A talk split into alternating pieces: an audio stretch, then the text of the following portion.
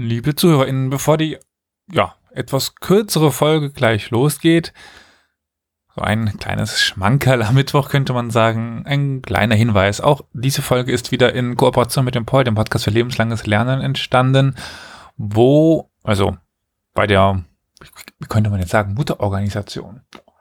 Also dem Cell fangen bald, oder fängt ja bald das neue Semester an und Flo und ich bieten jeweils Kurse an, also, wenn jemand sich von euch schon mal dafür interessiert hat, an Universität irgendwie Kurse zu besuchen oder so und dann zufälligerweise irgendwie in der Nähe vom Saarland wohnt und oder das Ganze online machen will, kann sich da mal umschauen.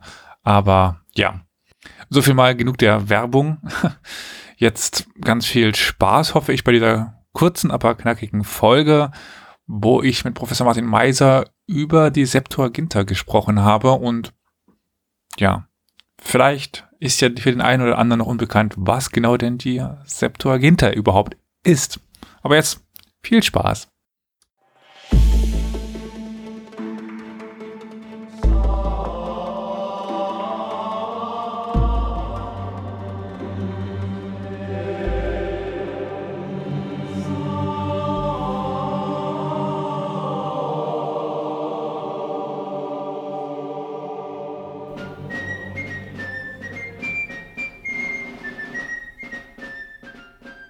Heute mit einem religiösen Thema. Heute sind wir hier nämlich in der evangelischen Theologie unterwegs bei Herrn Professor Martin Meiser. Herzlich willkommen. Ganz meinerseits herzlich willkommen. Ich freue mich, dass ich äh, gefragt werde. Ja, Sie sind ursprünglich, wenn ich das hier sehe, aus Bamberg, sind dann über Regensburg und Erlangen äh, irgendwann in Richtung Münster und dann Saarbrücken ge gekommen. Sie haben also schon einen kleinen Teil von Deutschland sehen dürfen also Assistenz in Erlangen äh, und Mainz, äh, Lehrstuhlvertretung in Münster, dann zwei, seit 2007 wissenschaftliche Mitarbeiter hier an der Universität des Saarlandes und seit 2000, deswegen sind wir auch heute hier, in der oder mit der Septuaginta-Forschung befasst. Jetzt fragen sich aber, denke ich, viele, die jetzt kein Theologiestudium hinter sich haben, was ist denn die Septuaginta? Warum sind wir denn hier jetzt? Als Septuaginta bezeichnet man das Korpus der in der Antike übersetzten biblisch gewordenen Texte aus dem Hebräischen oder Aramäischen ins Griechische, ergänzt um einige Texte, die in wichtigen Bibelhandschriften ebenfalls als heilige Schriften Israels galten, etwa Ergänzungen zu den Büchern Esther und Daniel, dann Judith, Tobit, die Makkabäerbücher, die Weisheit Salomos, das Buch Jesus Sirach, die Psalmen Salomos, schließlich die Oden, die dann aber auch bereits christliche Texte enthalten. Einige dieser ergänzten Texte gehen sprachlich auf eine hebräische Vorlage zurück, wie etwa das erste Makkabäerbuch. Andere Texte dieser Gruppe sind aber auch original im Griechisch geschrieben, wie die Weisheit Salomos, wie das zweite und das vierte Makkabäerbuch. Der Name Septuaginta leitet sich ab von der vorchristlich entstandenen Entstehungslegende, der zufolge 72 Gelehrte am Werk der Übersetzung der Torah beteiligt gewesen sein sollen. Die 72 hat man dann später etwas abgekürzt zu 70. es sind also zwei verloren gegangen auf dem Weg. Also wenn ich das jetzt richtig verstehe, Septuaginta, also die jetzt nur noch äh, 70 Gelehrten schreiben, als heilig geltende Texte aus dem Judentum und darauf dann aufbauend, weil das Christentum aufbaut, deswegen sind wir hier auch in der christlichen, evangelischen Theologie, äh, dann die ja, christlichen Texte. Also ganz viele dieser alten Überlieferungen haben wir dort. Die Septuaginta wurde von Juden für Juden übersetzt vor allem in äh, Alexandria, einer Stadt im Nildelta, durch den Alexander den Großen 332 vor Christus äh, gegründet und relativ schnell zu einer Metropole auch im Bereich der Philologie emporgewachsen. Sie wurde von Juden für Juden übersetzt, weil die Juden in Alexandria zahlreich vertreten waren, aber des Hebräischen oder Aramäischen offensichtlich nicht mehr recht mächtig gewesen sind. Und man wollte die eigenen Texte der Tradition in der äh, gegenwärtigen Landessprache verfügbar haben. Man brauchte sie zu Erziehungszwecken, man brauchte sie zu Zwecken des Gemeindelebens im Allgemeinen. Allerdings ist da auch ein gewisser Dissens innerhalb der Septuaginta-Forschung vorhanden. Ich vermute, man brauchte sie vor allem zu Erziehungszwecken, um den jungen Leuten die eigenen religiösen Traditionen an die Hand geben und äh, zu können und dabei auch äh, auf die Texte selber zurückgreifen können, nicht nur allgemein auf Motive verweisen, sondern die Texte selber verfügbar zu haben. Jetzt mal ganz, äh, ich will nicht das Wort ketzerisch sagen, aber irgendwie, äh, was mir bei Ihrer Beschreibung gerade in den Sinn kam, war der Vergleich dann zu einer deutschen Bibelübersetzung, damit eben in Anführungszeichen die einfache Bevölkerung, die nicht die theologische Sprache kann, auch auf diese Texte zugreifen kann. Für jetzt den Bereich des, des Judentums. Ist das richtig? Man kann das so sehen. Okay, danke. Also Sie sagten gerade schon eben Alexander der Große mit dann Alexandria in Ägypten, nehme ich mal an, dass Alexandria nicht die äh, rund 30 anderen äh, äh, nach ihm benannten Städte. Gibt es, also es entsteht in einem ägyptisch-griechischen Kontext diese Übersetzung und sind, sind damit alle vorchristlich entstanden, oder? Ja. Die Übersetzungstexte der Septuaginta wie auch die bereits genannten Zusätze sind alle miteinander vorchristlich äh, entstanden und führen uns ein in das Leben des antiken Judentums, respektive mindestens einen äh, Teils.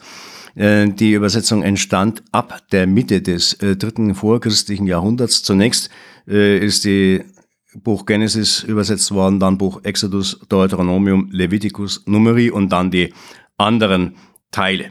Die spätesten Übersetzungen, möglicherweise dann schon nicht mehr in Ägypten entstanden, sind das Hohelied Salomos und der Prediger Salomo. Bereits im ersten Jahrhundert vor setzte dann eine Revisionstätigkeit hin zum hebräischen Text ein, die dann noch einmal in zwei Anläufen im zweiten nachchristlichen Jahrhundert greifbar wird. Man muss sich klar sein, dass der später biblisch gewordene Text des Alten Testamentes noch zur Zeit Jesu in verschiedenen Fassungen umlief, was vor allem in den Büchern Exodus, Erster Könige und Jeremia sichtbar wird, wo wir mit gravierenden Textumstellungen konfrontiert sind. Die Textdifferenz ist auch durch die Schriftrollen vom Toten Meer, sprich Qumran, gezeigt worden, die teilweise schon dem recht nahe stehen, was wir als ähm, masoretischen Text äh, haben, aber teilweise noch dem zusammen mit der Septuaginta äh, gegenüber dem masoretischen Text eine eigenständige Fassung im Detail vertreten. Jetzt haben Sie gerade schon einen kurzen Begriff erwähnt, den ich super in, interessant finde, Qumran. Äh, vielleicht nur ein ganz kurzer Ausflug dorthin, damit sich die Leute was darunter vorstellen könnten. Was oder wer, wie ist Qumran? Also man hat im äh, Qumran, das ist eigentlich eine Ortsbezeichnung, in elf Höhlen Schriftrollen im sehr unterschiedlichen äh, Zustand äh, gefunden, die uns teilweise biblische Texte offenbar äh, gezeigt haben, die uns teilweise aber auch Kommentare zu biblischen Texten äh, liefern und zum Teil natürlich ganz andere äh, Texte, die aber teilweise auf das Leben einer speziellen Gemeinschaft innerhalb des Judentums äh, zurückweisen, teilweise aber auch von jedem Juden geschrieben sein könnten.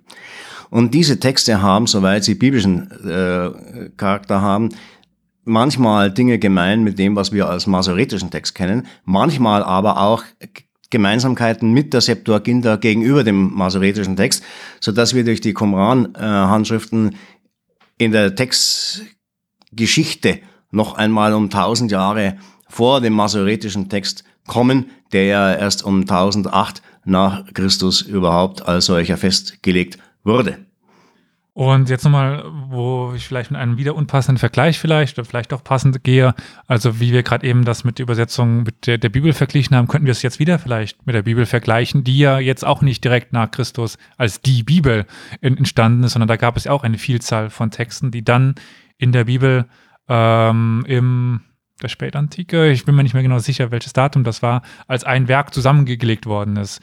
Ist das dann äh, mit dem Alten Testament auch ähnlich, nehme ich an, dass es sich eben aus den verschiedenen Überlieferungssträngen dann äh, unter anderem der Septuaginta zusammen das Alte Testament entstanden ist. Sagen wir so, die Anerkennung dessen, was wir heute als Altes Testament in der Kirche und im Judentum haben, ist erst kurz vor der Zeit Jesu in etwa abgeschlossen. Wir haben noch im zweiten Jahrhundert die Produktion äh, von Schriften, die ähnlich einen Offenbarungsanspruch enthalten, wie die alttestamentlichen Texte selber das tun. Äh, das ist auch wieder in Qumran unter anderem spürbar. Ähm, zur Zeit kurz vor dem Auftreten Jesu ist es dann so, dass man sich, wenn man äh, normativ mit Bibeltexten argumentieren will, nur noch auf das beruft, was wir als biblische Texte auch kennen. Aber die Textfassungen sind dann immer noch sehr unterschiedlich. Wir haben freiere, freiere griechische Übersetzungen, wir haben griechische Übersetzungen, die dem hebräischen Original schon wieder etwas angenähert worden sind. Wir haben den hebräischen Text in differierenden Textfassungen, äh, so dass man immer erst einmal fragen muss, was ist da als Text überhaupt äh, vorgelegen, um eine Übersetzung zu beurteilen. Jetzt ist aber bei vielen solcher Texten, meiner Erfahrung gerade aus den mythischen Sprachen, das ist gar nicht so einfach.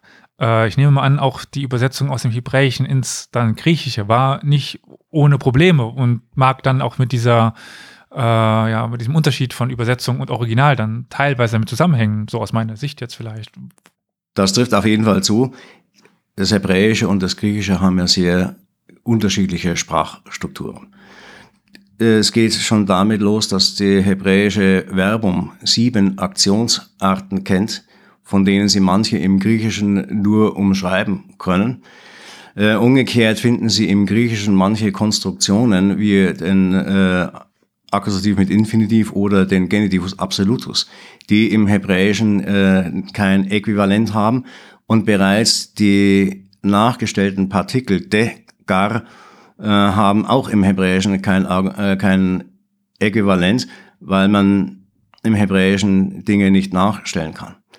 Umgekehrt äh, muss man sagen, das hebräische Suffix äh, klingt elegant, während die ständige Wiederholung des griechischen Personalpronomens autu, auton am Ende ziemlich unschön ist. Und noch äh, schlimmer ist das, dass wir in der Übersetzung griechischer äh, hebräischer Texte ins Griechische dann irgendwann mal ein englitisches Personalpronomen am Satzende haben. Ein englitisches Personalpronomen ist ein Pronomen, was keinen Akzent trägt. Am Satzende mag das der stilbewusste Grieche überhaupt nicht hören. Wirkt sich übrigens aus äh, bis ins Vaterunser hinein, wenn wir haben Dein Wille geschehe, äh, Geneteto to telema su.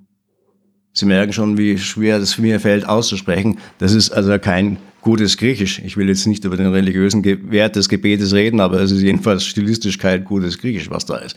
Und äh, solche Probleme haben wir im Vorgang der Übersetzung wiederholt.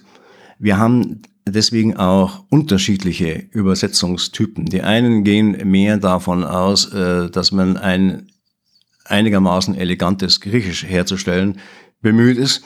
Das ist etwa der Fall im Buch Genesis, im Fall, der Fall im Buch Proverbien, im Fall des Buches Jesaja. Wir haben andere Texte, äh, die sehr stark der Ausgangssprache nahe kommen, wie etwa die Übersetzung der Samuel-Bücher, mit denen ich mich befasst habe, äh, kann man wirklich sagen, das ist Hardcore-Griechisch und das wichtigste Hilfsmittel für die Übersetzung der Samuel-Bücher war für mich das hebräische Wörterbuch. Weil ja auch die Semantik des Hebräischen dann voll ins Griechische übernommen wird, auch wenn in der Zielsprache des Griechischen dann kein, eigentlich, eigentlich keine Möglichkeit besteht. Jetzt für mich der ich nur, also ich kann kein Hebräisch, ich kann aber, aber Arabisch und gerade wenn ich mich dann mit äh, alten Koranhandschriften beschäftigen würde, was ich zum Glück nicht muss, weil damals eben noch ohne die diakritischen Zeichen ge geschrieben worden ist, sprich äh, noch sehr viel Freiheit in der Übersetzung möglich ist, ist wahrscheinlich auch so Fehler unterlaufen.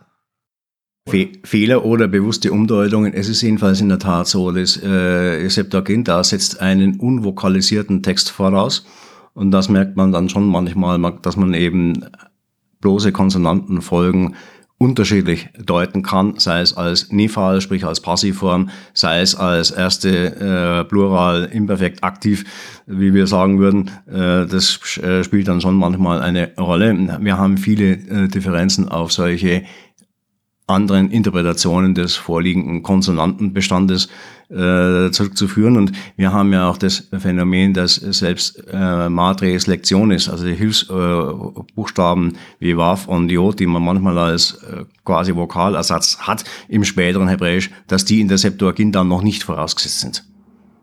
Und das führt zu dem, was Sie jetzt vom Arabischen her beschreiben, äh, dass da natürlich äh, Freiheit der Interpretation besteht, wobei diese äh, Freiheit man sich ähm, so vorstellen muss. Einerseits, man versucht schon herauszufinden, was der Text enthalten hat und ist da auch am Detail interessiert.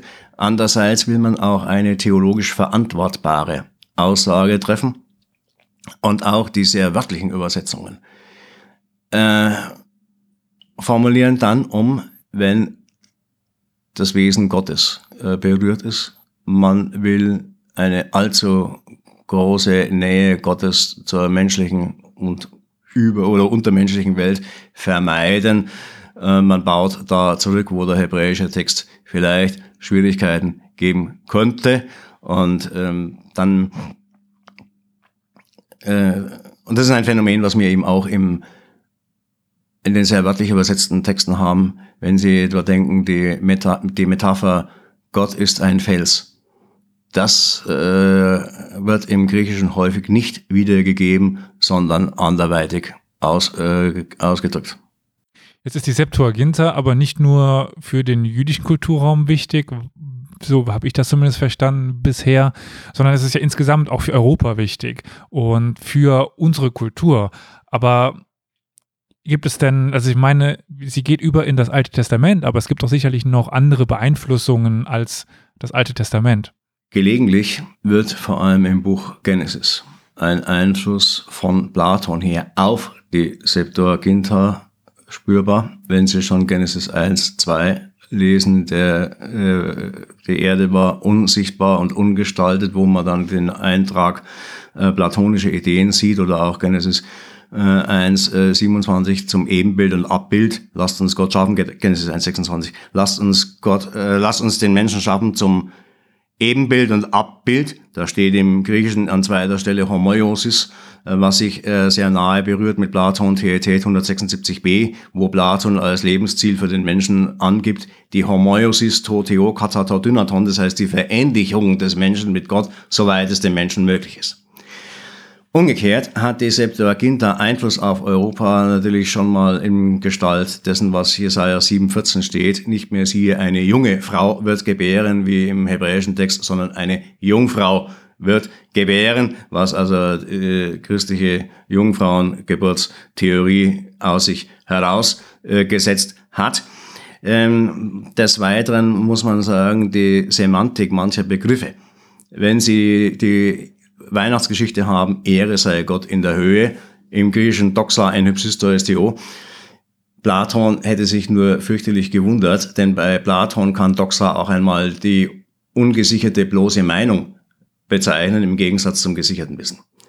Dass wir also Doxa als Ehre übersetzen, das haben wir der Septuaginta zu verdanken und das ist von daher aus in den christlichen Sprachgebrauch eingegangen und von da weitergewirkt.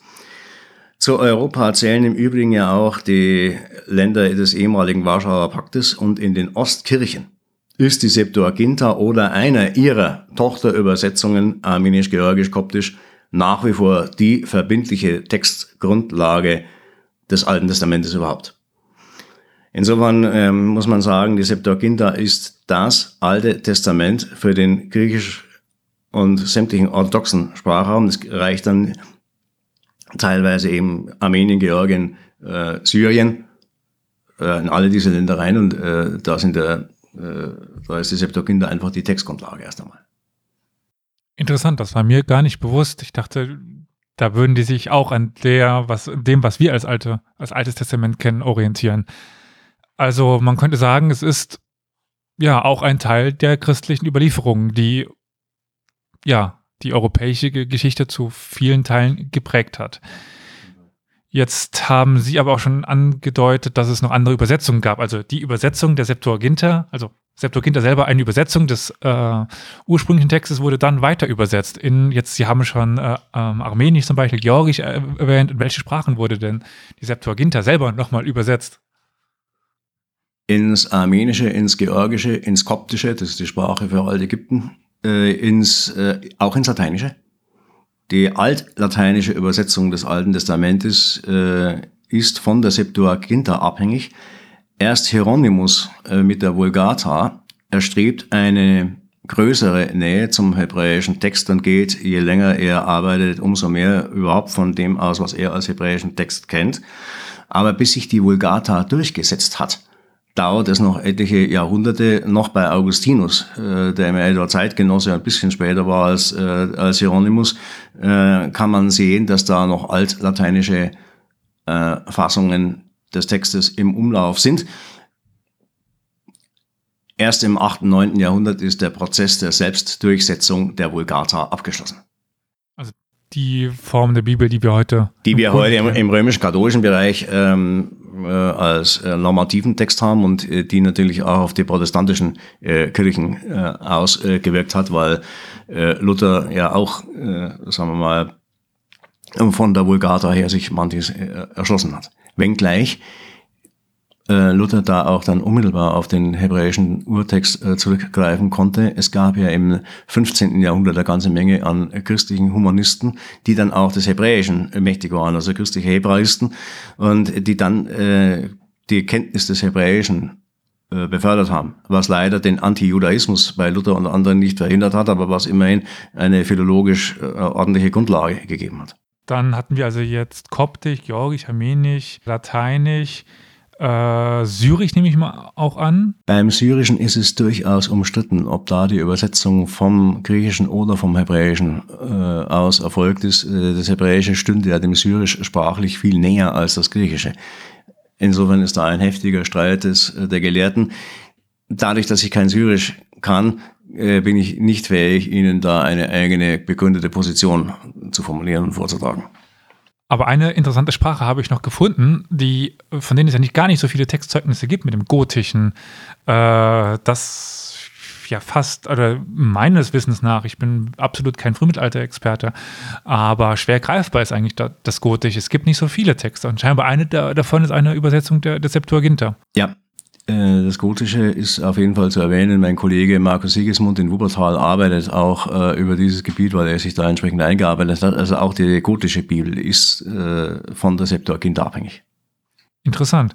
Äh, da sind wir ja dann im sehr groß abgedeckten Kulturraum, also mit dem Lateinischen sowieso ja fast ganz ja, Süd- bis Mitteleuropa äh, und dann auch noch die, die Levante. Aber ich nehme es mal an, auch weil Sie ja auch an Übersetzungen arbeiten, es ist in sehr viele moderne, sage ich mal, Sprachen übersetzt worden. Ja, gut, dadurch, dass das Englische ja schon vom Wortschatz so und so viel vom Lateinischen her äh, mit übernommen hat, wo das Deutsche noch eher die alten germanischen äh, Bildungen äh, hat, äh, ist der Einfluss äh, der Septuaginta über das Lateinische auf Europa eben äh, sehr groß.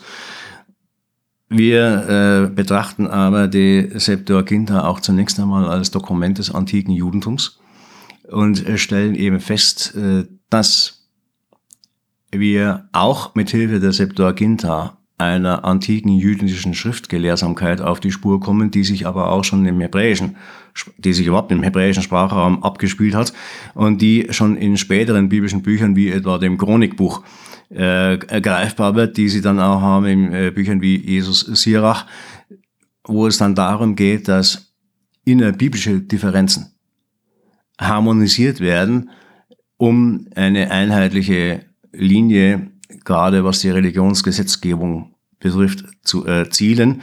Äh, wenn Sie eine Religion haben, die sehr in das Alltagsleben der Menschen eingreift, müssen Sie natürlich auch ein in etwa widerspruchsfreies, in etwa widerspruchsfreies System generieren, wobei im Judentum die lebendige Diskussion über das, wie die Torah das Gesetz Gottes, der Wille Gottes, im Einzelnen zu verstehen ist, ja Jahrhunderte weitergegangen ist und bis heute andauert, weil natürlich das Leben mit seinen diversen Herausforderungen, mit den diversen Situationskonstellationen immer wieder neu fragen lässt, was heißt das eigentlich, den Willen Gottes äh, zu erfüllen. Und äh, Septuaginta ist auch ein Teil dessen, äh, was man in der Antike zu dieser Diskussion äh, studieren kann. Jetzt aber abseits der Beschäftigung an sich ist ja auch hier Saarbrücken eine ja, wichtige Stadt, könnte man sagen, oder eine wichtige Universität, wenn es eben um dieses Textwerk, Textwerk geht. Warum denn?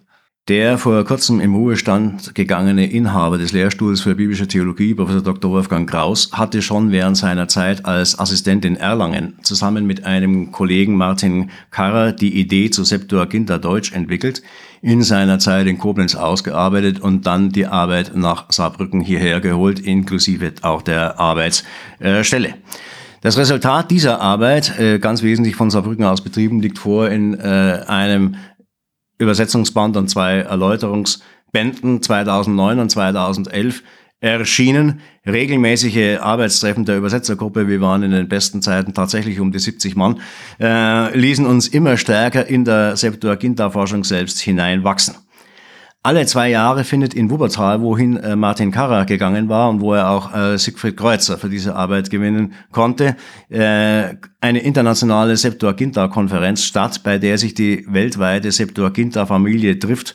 Gelehrte aus Israel, USA, Kanada, Großbritannien, Belgien, Frankreich, Spanien, Italien, Finnland, Russland kommen zusammen. In Saarbrücken werden die Konferenzbände erstellt.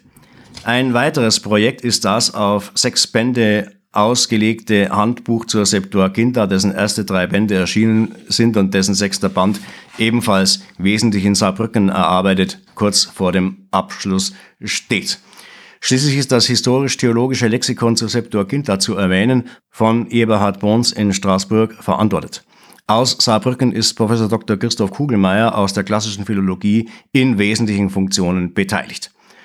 Aufgaben der Septuaginta-Arbeitsstelle werden in der genaueren Wahrnehmung der Einbettung der Septuaginta in die Geschichte des antiken Judentums sowie der Wirkungs- und Rezeptionsgeschichte der Septuaginta liegen und insofern fügt sich diese Arbeit der Septuaginta durchaus in den Schwerpunkt kulturelle Grundlagen Europas an der Universität des Saarlandes.